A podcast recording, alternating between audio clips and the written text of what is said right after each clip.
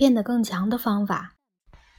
电视剧对复杂的手术及植入体内的仿生装置没有多琢磨，只强调奥斯汀改造后的超能力，例如跑得飞快、跳得奇高、能感觉到远方发生的危险等等。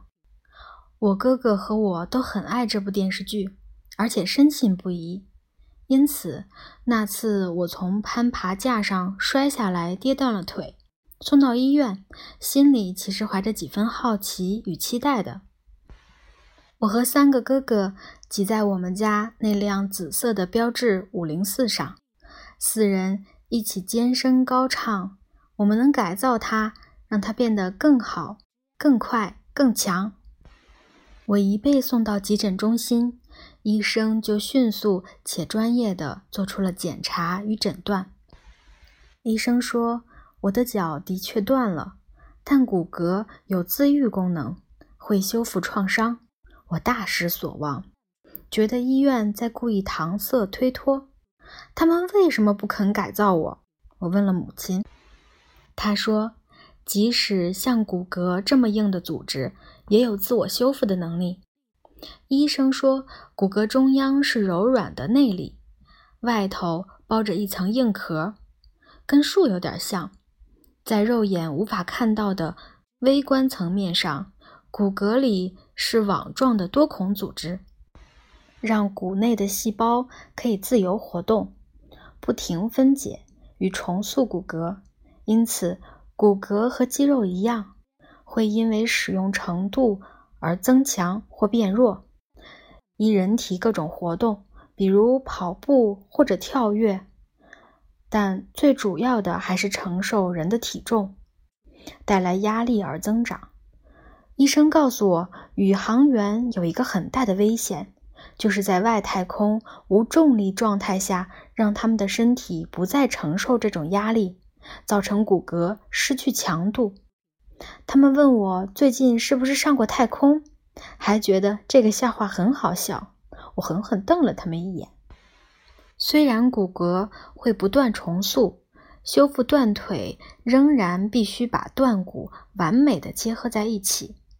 医生跟我说，这代表我得接受治疗，让腿固定不动几个月。这套疗法源远流长，古埃及人和古希腊人都曾用过，一点儿也不高科技，就是用硬固的绷带。把腿缠住而已。古埃及人用亚麻和制作木乃伊的技术来固定断腿，古希腊人用布料、树皮、石蜡、蜂蜜来处理，但我用的却是热石膏。这是自19世纪土耳其人的发明。熟石膏是石膏脱水而成的陶土，跟水泥一样，掺水后会硬化。但熟石膏非常易碎，无法单独使用，用个几天就会碎裂。不过，只要加上绷带，绷带的棉质纤维强化石膏，阻止裂缝蔓延，熟石膏就会强韧许多，可以包扎断腿长达数周。比起古埃及和古希腊的做法，上石膏最大的好处是我不必在床上躺三个月。等腿自我修复，石膏模够硬够坚固，能承受人的体重和使用拐杖走路时的撞击，同时让腿顺利康复。石膏绷带发明之前，断腿往往会让人一辈子不利于行。我还记得石膏涂到缠着绷带的腿上的那个时刻，混合着热与瘙痒，感觉很怪。热是石膏掺水后的反应，痒则是因为柔软的绷带开始慢慢的变硬。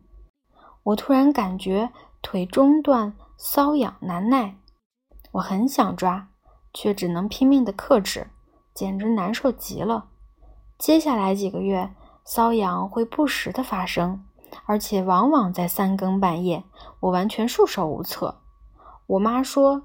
这就是接受了无敌金刚大改造的代价。我反驳说：“我根本没有要被改造。”虽然我很小，但医生只是让我的身体自行复原，我不会变得更好、更快、更强，还是和之前一样，跟快和强壮完全沾不上边儿。我妈叫我闭嘴，我想也是。后来我又受过几次重伤，住过几次医院，虽然没让全身骨头都各断一次，至少也努力过了。我断过肋骨和手指，还曾砸破脑袋。我撞碎过玻璃，胃黏膜破了个大洞，还曾遭遇刺伤。但每一回我的身体都自己痊愈了，虽然得靠医疗体系监督与帮忙。从小到大，我只有两次需要医生重建和改造，一次是很久以前，但这个问题一直不时困扰着我。